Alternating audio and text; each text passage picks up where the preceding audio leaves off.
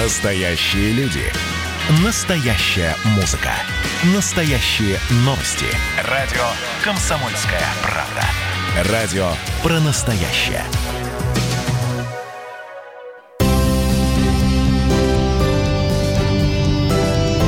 Что будет? Специальный проект «Радио Комсомольская правда».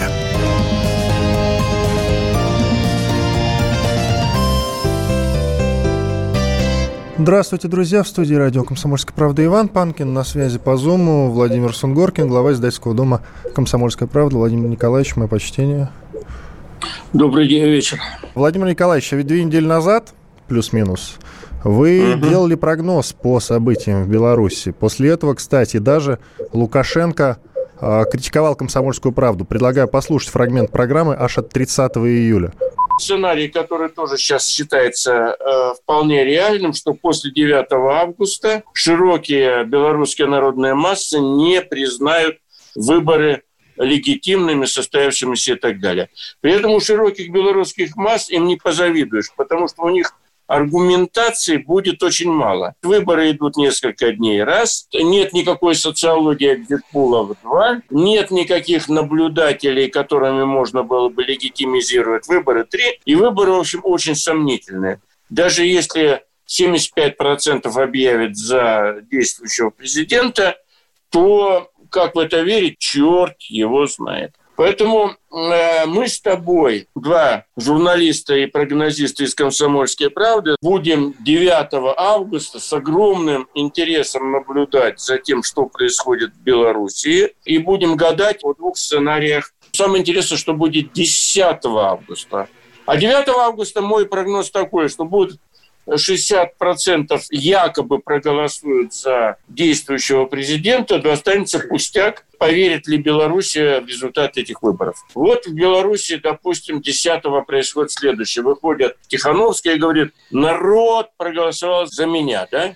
А Александр Григорьевич Лукашенко, пожимая плечами, говорит, а с чего ты взяла, что он за тебя проголосовал? И нет ни одного аргумента. Вот это интересная такая история, э, характерная для специфики Беларуси, но они же так э, до этого несколько безответственно и сама Влад говорила, ну да, мы вот такая страна, вы построили такую уникальную историю. Но существует такая интересная вещь. Если в Минске выйдет на улице 1200, это будет уже ответ, за кого голосовал Минск.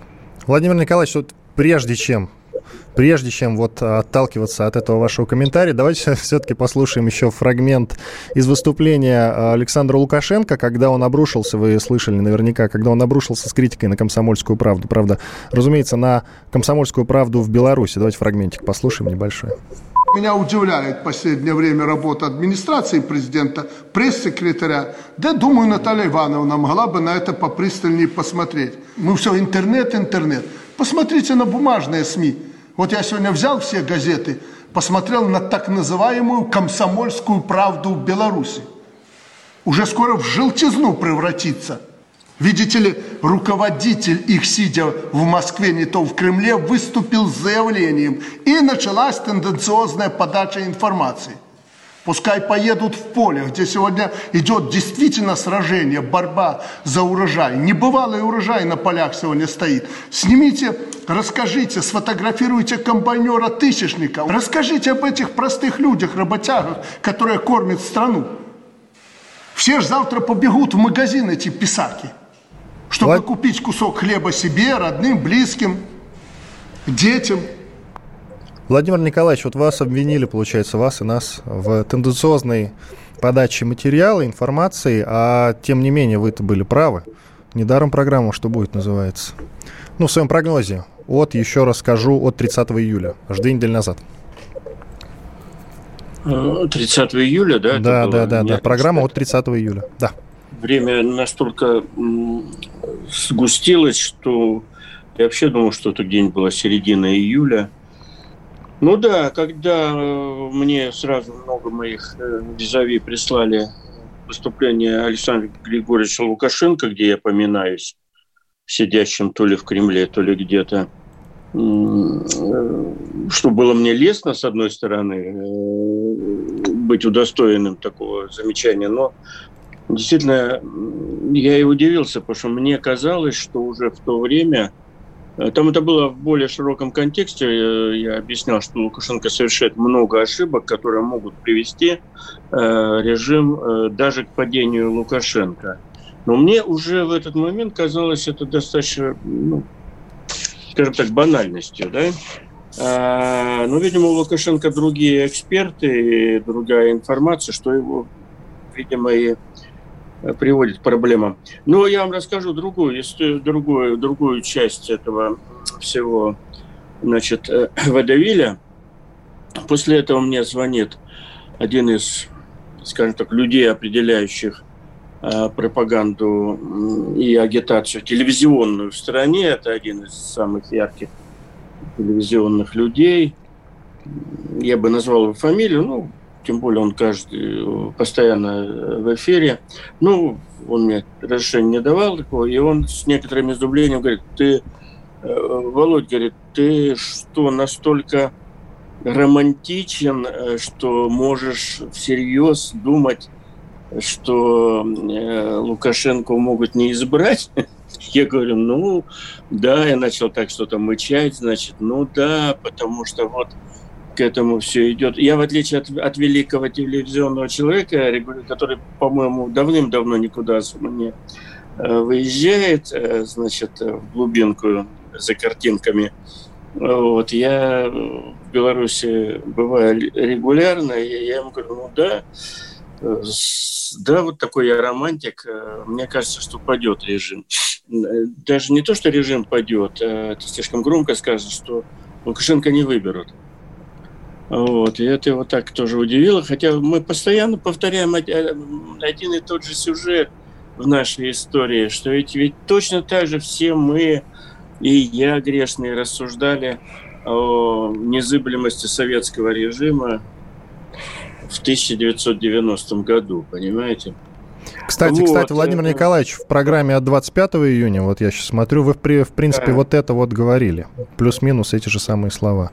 Вот вы меня тоже удивили, потому что моя память подсказывает мне, что это было в июне еще, что я не в июле, а в июне говорил. А давайте уже. послушаем фрагмент. Что, вот мы его Только нашли. покороче, а то у нас сплошные мемуары. Ну ничего ну, страшного, давайте, давайте послушаем. Давайте фрагмент 25 У нас сегодня с тобой 25 июня, да? Мы можем с тобой ставить ящик э, против трех ящиков, да, красного или белого вина, да? Я не хочу сказать, что он проиграл. Я бы не говорил, что вот все, я ставлю на красное, или там я ставлю на бабарико или бабарику. Но вероятность такая появилась. Э, я вспоминаю в советское время, на дворе там, ну, типа 88 год. К нам приходит помощник Горбачева, Георгий Владимирович Прятин такой, с удовольствием вспоминаю, он вырос у нас в газете, он приходит, и мы сидим пьем чай, и он нам говорит, вы знаете, вот сейчас вполне серьезно мы вокруг ЦК КПСС в этих мыслительных, так сказать, институтах, мы обсуждаем вполне сценарий,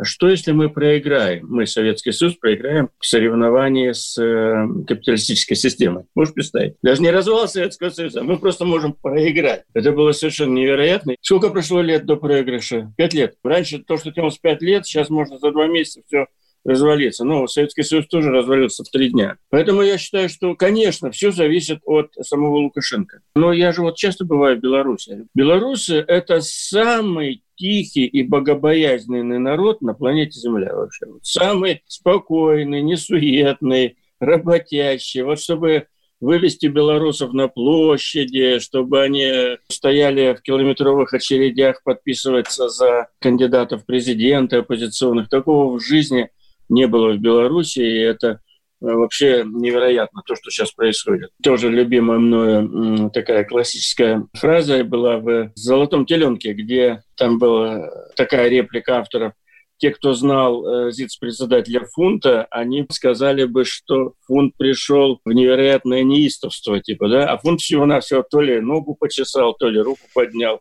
Ну, то есть для фунта это было что-то невероятное. Так вот, для белорусов, нашего прекрасного братского народа, стоять сейчас в километровых очередях, подписываться за этого бабарика, это, конечно, что-то невероятное.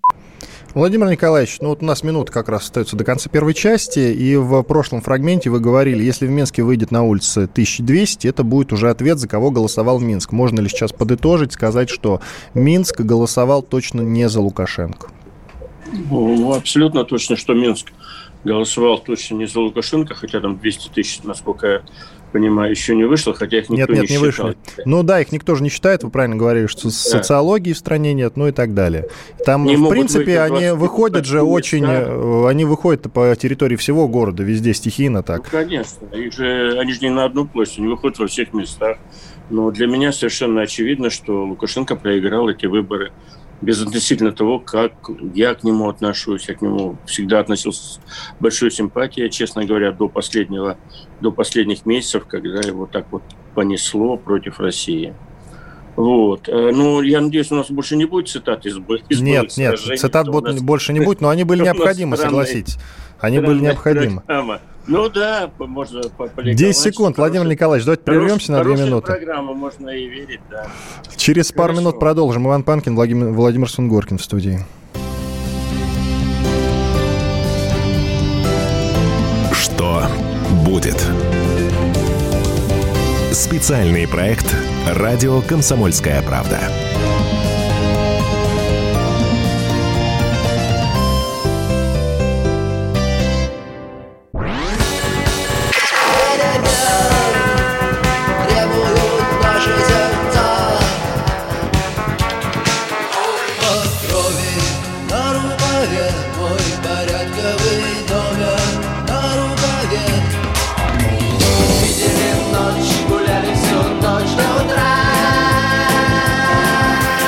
«Комсомольская правда». Радио поколения кино.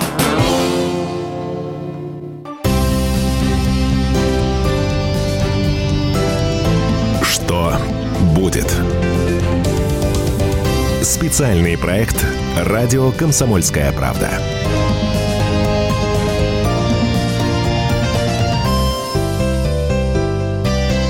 Снова здравствуйте, друзья. События в Беларуси обсуждают Владимир Сунгоркин, глава издательского дома «Комсомольской правды», и я, Иван Панкин. Владимир Николаевич, да, тогда идем уже по текучке.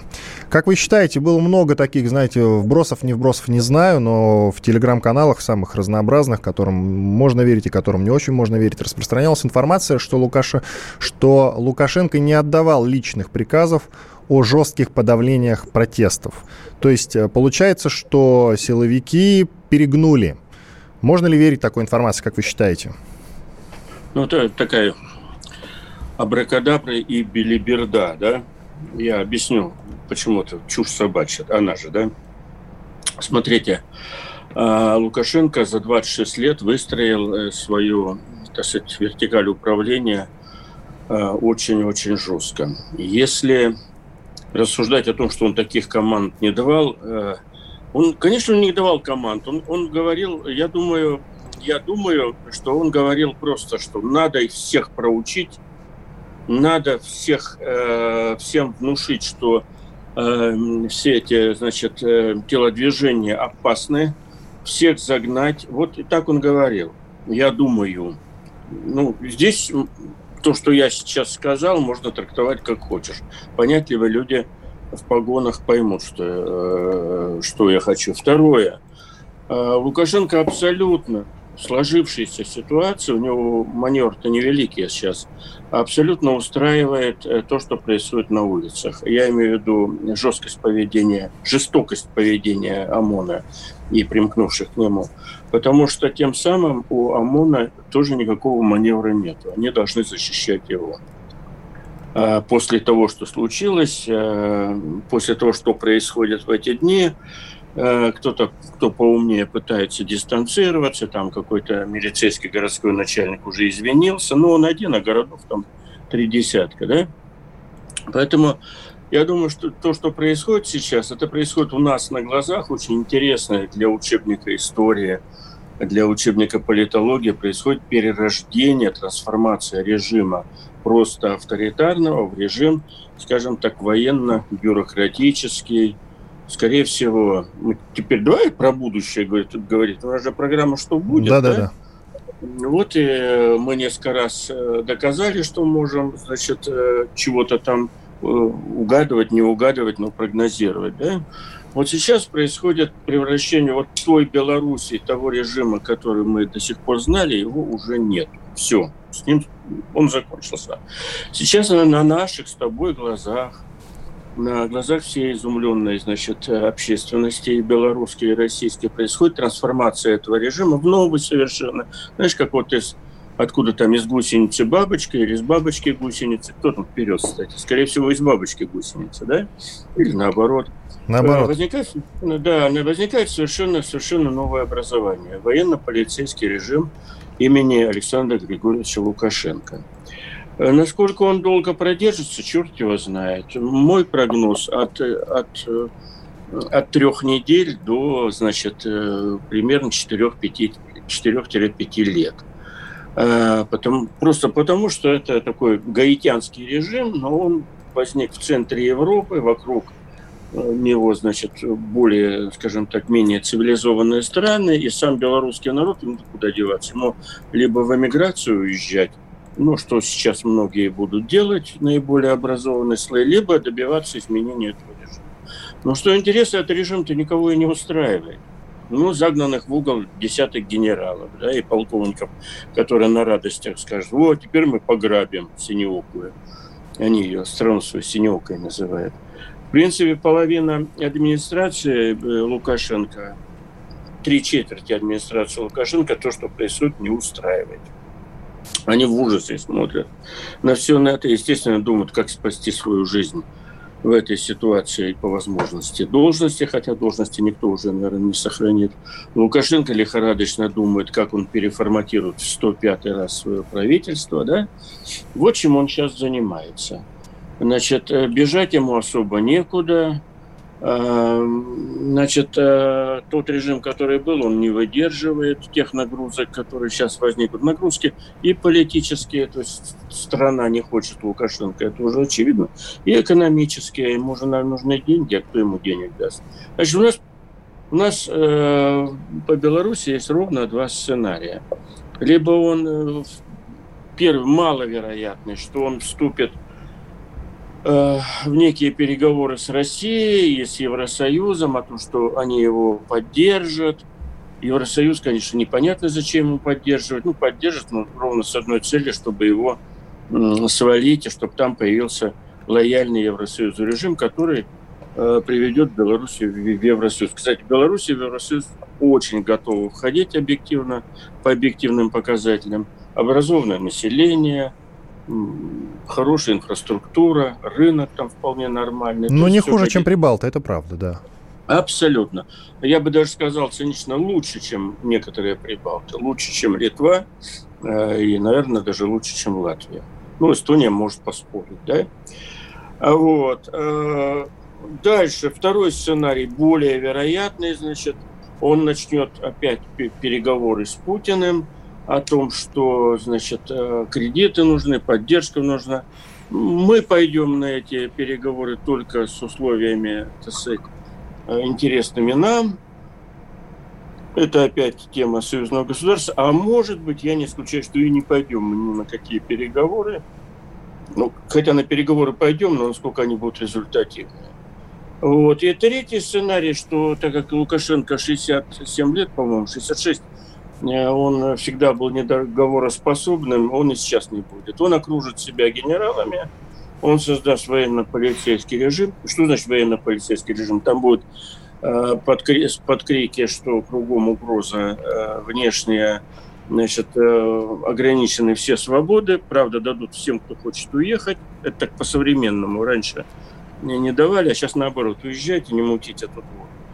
И дальше они будут пытаться удержать власть, но страна будет хереть, будет э, потихоньку переходить в состояние такой, я не знаю, Абхазии или значит, э, ну, в общем, страна-изгой такая. Непризнанная ну, вы вот имеете это, в виду? Да, это никому особо не нравится. И на самом деле э, самый вероятный вариант, что будут идти лихорадочные обсуждения, как все-таки за счет ухода Лукашенко спасти э, страну э, значит, для светлого будущего ее населения. Я думаю, сейчас в глубокой тишине очень осторожно начинаются эти переговоры.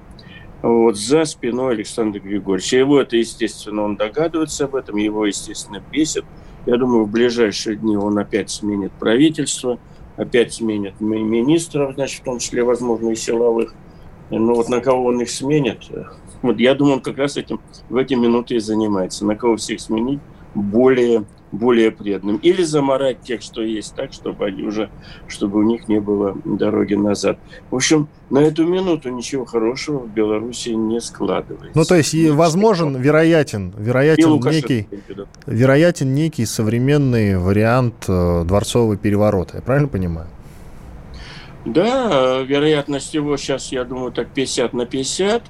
Вот. Но понимаешь, вот ведь, ведь, что, ведь что произошло, это мы же всегда экстраполируем в будущее то, что уже случилось, да, чтобы понять. Вот за каким чертом, дьяволами и так далее им надо было рисовать, мы с тобой два идеологических это, работника, за каким чертом им надо было рисовать эти дикие цифры. Ведь, а сегодня Бофт предположил, цифрами... сегодня Бофт Владимир Николаевич предположил да, интересную вещь. Том, что, Давай. чтобы было больше, чем у Путина. вот. Ну, э, даже если это, да, предположение, я, я, кстати, его считаю вполне реальным, но ведь оно не свидетельствует о расчетливом, э, значит, холодном государственном уме э, руководителя, которому можно доверить госуправлению в эту минуту, да? Какие к черту 80-20? Ведь простой, простой, э, простой арифметический, даже не арифметический, а политический расчет – должен был дать ему такое, такое, такой итог. Так, делаем следующее. Как там товарищ Сунгоркин рекомендовал, 60% я рекомендовал ему, да, э, в программе «Что будет» э, на радио «Комсомольская правда». 60% он делает себе, да, при этом 60, хорошо, 58 даже, при этом рисует мадам Тихановской 42%, и я тебе скажу, буря, которая разыгралась, она была бы гораздо более такая спокойная, не было бы вот этого изумления, когда люди узнали 60, 20 э, на 80, да? Ну, ну и место в правительстве, наверное, предложить да, стоило да. бы. Место в правительстве, социальный блок, ну, она не пойдет, конечно. Она же сказала, я домохозяйка, бла-бла. Но предложи ты, сам вона прямо выйди и предложи. И вот этот вот весь набор политтехнологий, он позволял бы ему довольно... Они, они примитивные, простые. Их любой политтехнолог третьего разряда может предложить, но они бы все дали ему передышку, социальный мир и возможность дальше управлять страной, чем он так любит заниматься. Да? Перерыв сделаем, Вместе Владимир Николаевич. Да, Иван Панкин, сделаем. Владимир Сунгоркин, глава издательского дома «Комсомольская правда» с вами. Через 4 минуты продолжим. Оставайтесь здесь на волне радио «Комсомольская правда».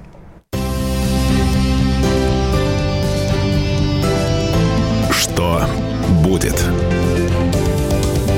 Специальный проект «Радио Комсомольская правда».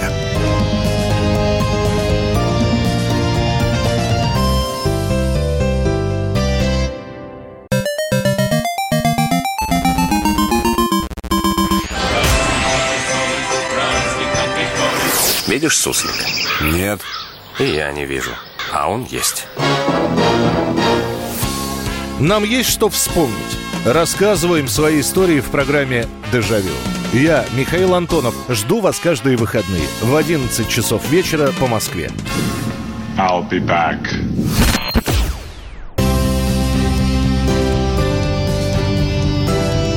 Что будет? Специальный проект «Радио Комсомольская правда».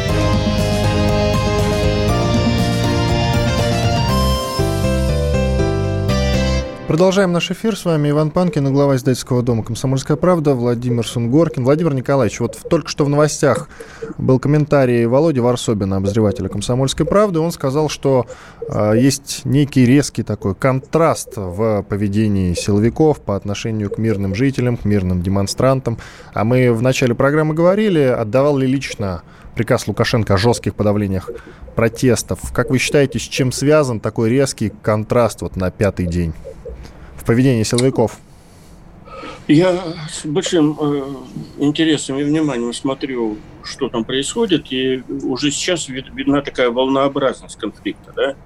Э, все, что Володя сейчас сказал, э, ведь это уже было, по-моему, чуть ли не сегодня, там, в 4 часа, после чего, по-моему, в Минске, после чего, или в каком-то городе, после чего вдруг э, прибежали свежие, видимо, ребята и начали молотить с такой же силой. Видимо, сейчас э, тот самый уже уровень э, развития конфликта, когда э, по мере, по, мере, э, по мере накопления информации возникают разные течения, что в администрации президента, что, что в, скажем так, э, в целом в элите э, республики. Э, ну, разные. Одним, кажется, надо больше молотить, и только так можно загнать этого джина в бутылку. Джина не принятия власти. А другие говорят, не-не, надо остановиться и наоборот всячески демонстрировать Э, миролюбивое поведение, и только так мы можем загнать джина э, разрушительства в бутылку, да, назад вернуть его. А, и вот эти две, две концепции, абсолютно и та, и другая, имеющие право на существование, они сейчас на наших глазах реализуются. Володя же находится не в Минске, а в одном из городов. В Полоцке сейчас. Полоцке, да.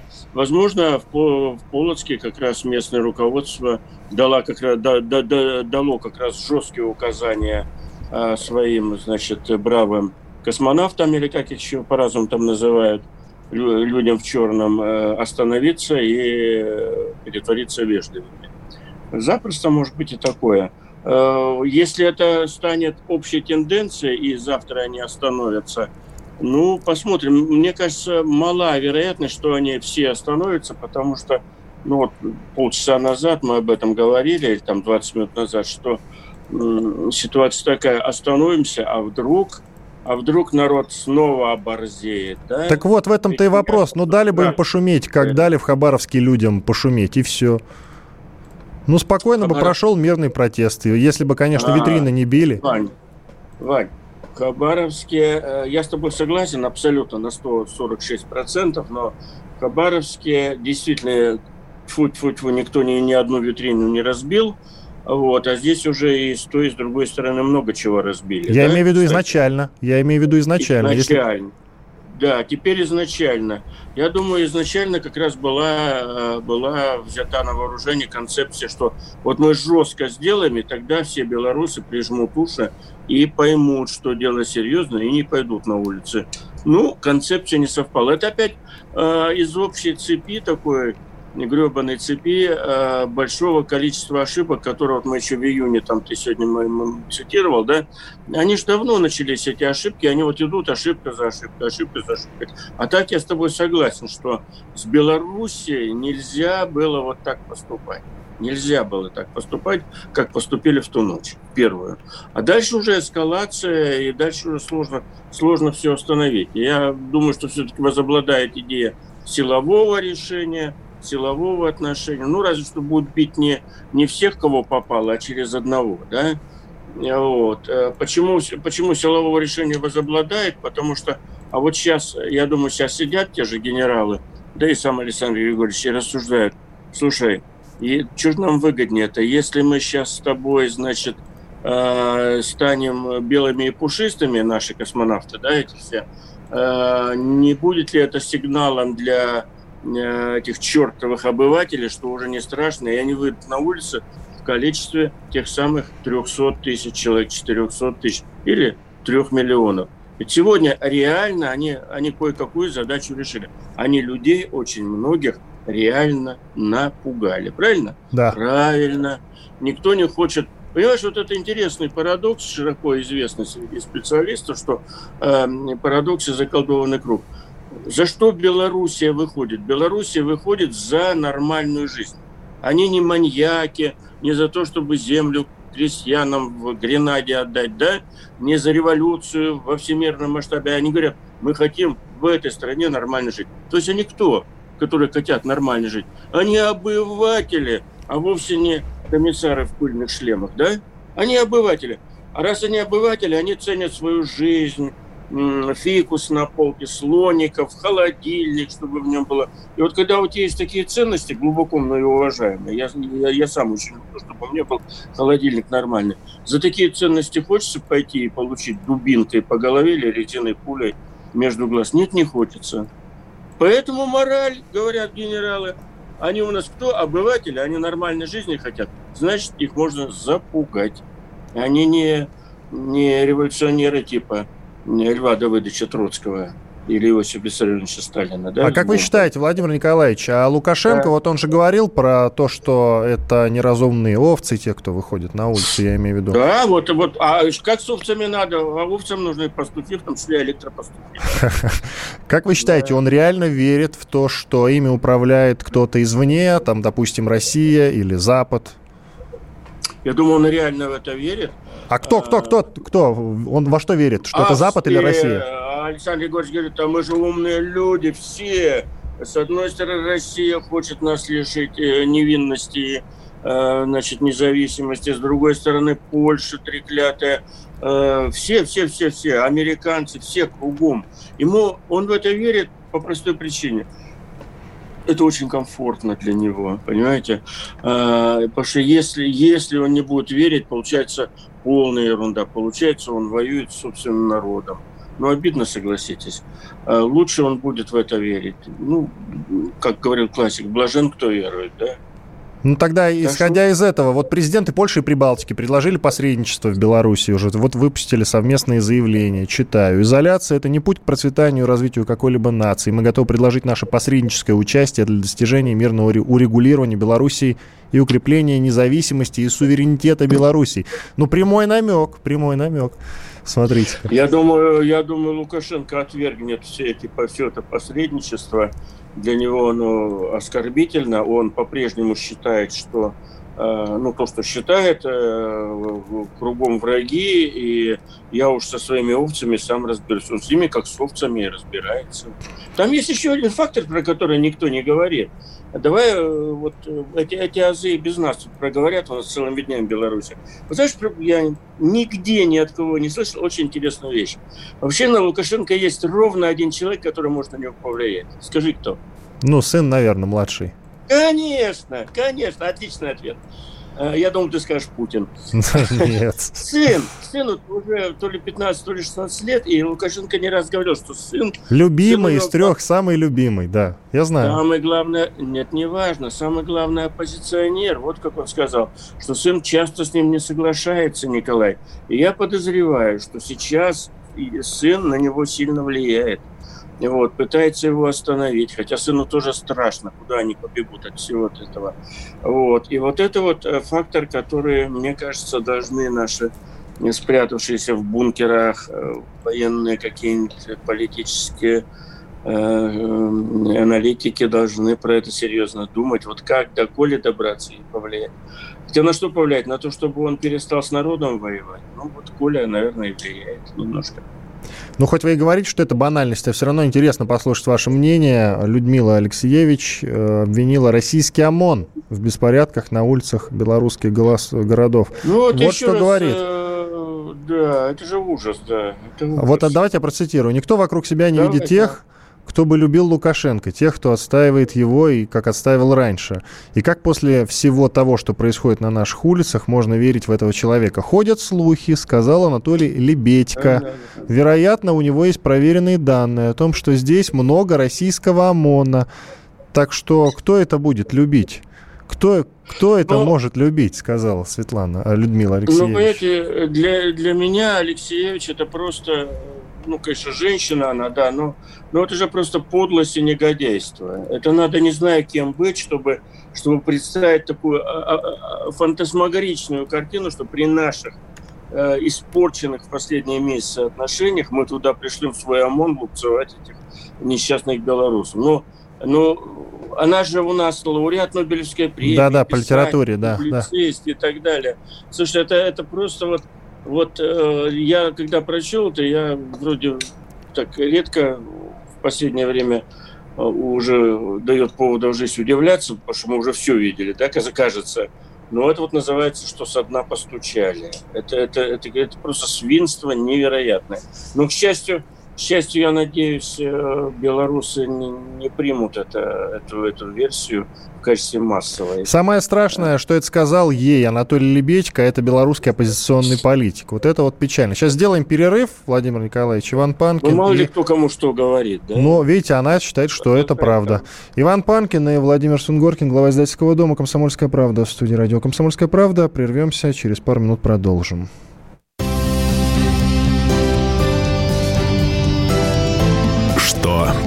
Будет? Специальный проект «Радио Комсомольская правда».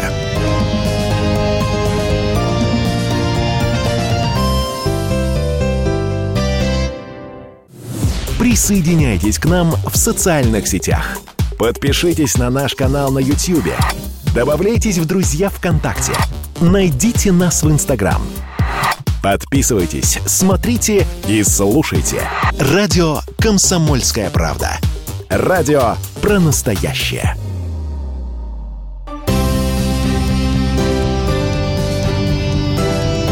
Что будет? Специальный проект «Радио Комсомольская правда».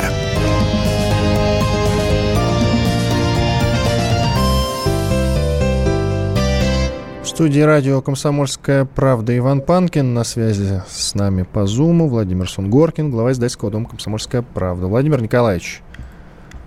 Да. По, продолжим по про Беларусь говорить или можем перейти к другим темам? Вы как, как ощущение у вас? Мне кажется, все, все другие темы нас, настолько неинтересны. Согласен. В Беларуси. Э, потому что, потому что не, не только потому, что Беларусь это э, там бла-бла-бла, наш сосед, союзное государство и так далее, а потому что многие вещи у нас аналогичные, просто Просто нам надо делать выводы нашему руководству, нашей власти, нормальные, правильные выводы из того, что мы наблюдаем э, у, у Белоруссии. Вот. У нас же тоже в России, матушке, достаточно легкомысленное отношение э, порой к населению. Правда, к счастью, овцами их никто не называет, да, но, тем не менее, вот это вот есть э, похожесть исторического развития. Поэтому, поэтому мы и говорим про Беларусь, поэтому страшно интересно Беларусь. Очень много похожего. И если Беларусь сейчас в результате вот этого, значит, происходящего всего процесса, если ее оторвут от э, России точно так же, как мы, грубо говоря, потеряли Украину, я тебе уверяю, это очень э, негативно скажется и на развитии России. Вот как бы э, порассуждать, не знаю, сколько там у нас еще минут осталось, но мне кажется, сейчас э, самое интересное рассуждение... Семь минут. Да, семь минут – прекрасное время, почти вечность. Самое интересное рассуждение должно быть вот наших и Кашина, и Бофта, и прочих наших мыслителей, и Мардана, хотя он наиболее, скажем так, грубый и, значит, э, брутальный, э, надо подбивать на разговор о том, как выйти из этой истории, как умудриться в этой шахматной партии нам сохранить в сфере нашего влияния Беларусь. Потому что сегодня Беларусь может уйти э, на наших глазах в сторону, в сторону Евросоюза. Там может появиться руководитель, который более однозначно будет действовать в интересах, э, так сказать, ухода в Европу. И, и это очень интересно для нас. Вот что они все в Европу идут, а почему, почему мы их всех теряем-то? Может, пора нам тоже серьезно поменять э, всякие наши, так сказать, процедуры, всякие наши стратегии. Э, может быть, еще не поздно Беларусь сохранить. Но вопрос только Просто в том, как сохранить, что сделать. Но вот, вот, вот, вот на, на эту тему, на эту тему надо надо размышлять, в том числе, в том числе и экспертному сообществу. Ну, я вот сегодня с Бофтом рассуждал на эту тему, и он сказал, что мы сейчас вообще в миротворцев должны были ввести. Почему Европа предлагает там какую-то помощь, а мы в стране стоим, сказал Бофт. Вот так вот. Ну, миротворцев вводят тогда, когда Лукашенко не проходят. Миротворцев вводят тогда, когда есть просьба законного руководство страны, да, какие к черту миротворцы. Это не миротворцы, а агрессоры прям какие-то. От Буфта я не ждал этого, но я надеюсь, он говорил... Может быть, кстати, я понял его превратно. Сейчас выйду, переслушаю. Ну, по-моему, я вот так понял. Он про миротворческие силы говорил. А, давай поговорим о, о, о том, что может происходить сейчас под толстым-толстым ковром. Смотри, Россия а, очень осторожно себя ведет, согласись. Да, мы да, спасаем да. журналистов, вытаскиваем, но мы не, де, не делаем на официальном уровне никаких заявлений. Мы молчим, наблюдаем, сопим, так сказать условно говоря, в две дырочки. Но... Путин одним из первых поздравляет Лукашенко с победой. Да, но не первым, да, там то ли вторым, то ли третьим. Вторым вроде бы. Первым вторым. А, Си Цзиньпинь поздравил. Да, третьим э, казах, казахский президент, да. В общем, э, очень интересно, очень интересно, что мы, э, что мы сейчас помалкиваем. Вторая сторона тоже очень интересна. При этом многие официальные СМИ, я вижу и ТАСС, и РИА новости, и тем более Russia Today, достаточно негативно и многословно рассказывают о событиях в Беларуси. Да? Значит, это тоже некий знак, на мой взгляд, того, что отношения действительно реально испорчены. Да? Потому что были бы совсем добрые, мы бы ему сочувствовали, говорили, ну ладно, ну не расчесывайте, он с ними разберется. Э, Лукашенко зашел за ту самую пресловутую двойную, видимо, сплошную в, во взаимоотношениях с Россией, где уже черт знает что. И действительно, мне кажется, мы э, вряд ли всерьез надеемся с ним что-то что-то всерьез выставить. После того, как, как там успокоится. И вот вопрос, успокоится или нет, тоже очень интересный. У меня есть Должны что, кстати, сказать по этому поводу, Владимир да. Николаевич. Э, Давай. Вы сказали про Rush Today, да, они подают э, с тем же акцентом, что и мы, а вот э, телеканал «Россия», например, ведущий программы «60 минут», самое популярное ток-шоу да. в России после Соловьева-Скобеева, говорила такие слова «демонстранты теряют человеческий вид». Ну, то есть уже понятно, да, в, в какую сторону они смотрят. Видите, то есть есть разница некоторая. Ну, не без этого. Я видел целый ряд эпизодов, где демонстранты теряли человеческий вид. И в то, во-первых, в каком смысле она вкладывала, но... Она теряли. вкладывала в то, что это, как их называют, сепаратисты, да? во, сепаратисты. Да, да, да. Ну, это правда, там самые разные были демонстранты. Я видел, какие вы, наверное, видели, и как наши слушатели видели, массу эпизодов, где очень агрессивно ведут все демонстранты, но на, после таких брутальных разгонов можно понять и демонстрантов, но они же действительно не овцы, когда их, когда их вот так бьют, причем бьют же не только демонстрантов, а бьют всех, кто подвернется. Когда их штабелями складывают, но это действительно какие-то какие-то фашистские оккупанты. Но в то же время, да, у нас народ разный, говорят, а вот э, а вот э, зато после этого, знаешь, как после площади Тяньаньмэнь, значит, где убили студентов, Китай расцвел. Ну, черт его знает, может быть, он расцвел бы и без э, убийства студентов на площади Тяньаньмэнь. Вот. В всяком случае, воспевать это дело как хорошее, полезное, богоугодное и это дело, это, мне кажется, это большой перебор. Вот, я, честно, не, не смотрю особо телеканалы, я, ну, я смотрю по, по лентам. Э, в целом, так сказать, негативное отношение по лентам государственных СМИ, тоже в целом негативное отношение к Лукашенко, что позволяет думать, что его все-таки либо уже списали, либо с ним начнутся переговоры у России после того, как он э, вылезет из этого, из всей этой заварухи очень общеп, заспанным, ослабленным и готовым. Он же и готовым на более, скажем так, тесное сотрудничество с Россией. Ну, как нам с ним после этого сотрудничать, если народ его не принимает? Вот хороший вопрос еще. Сегодня какой там четвертый или пятый день идет событие, пятый. да, после выборов? Пятый, да, как считать? Вот э, должны секунд. были бы... Вот дела его настолько плохи, настолько плохи, видно, что нет никаких демонстрации в его защиту. Это тоже знак такой. И за него же якобы 80% проголосовали, да? Ну, хоть кто-то должен выйти в демонстрации. Помните, как у нас были? Да. Была болотная и была контрболотная, да, лужники Все, были, Владимир например. Николаевич, извините, что прерываю, Да. время вышло. Иван Панкин, Владимир Следим Сунгоркин. за Беларусью. Э, да. Спасибо. И Владимир Сунгоркин, глава издательского дома «Комсомольская правда». Спасибо, до свидания. Что будет? Специальный проект «Радио Комсомольская правда».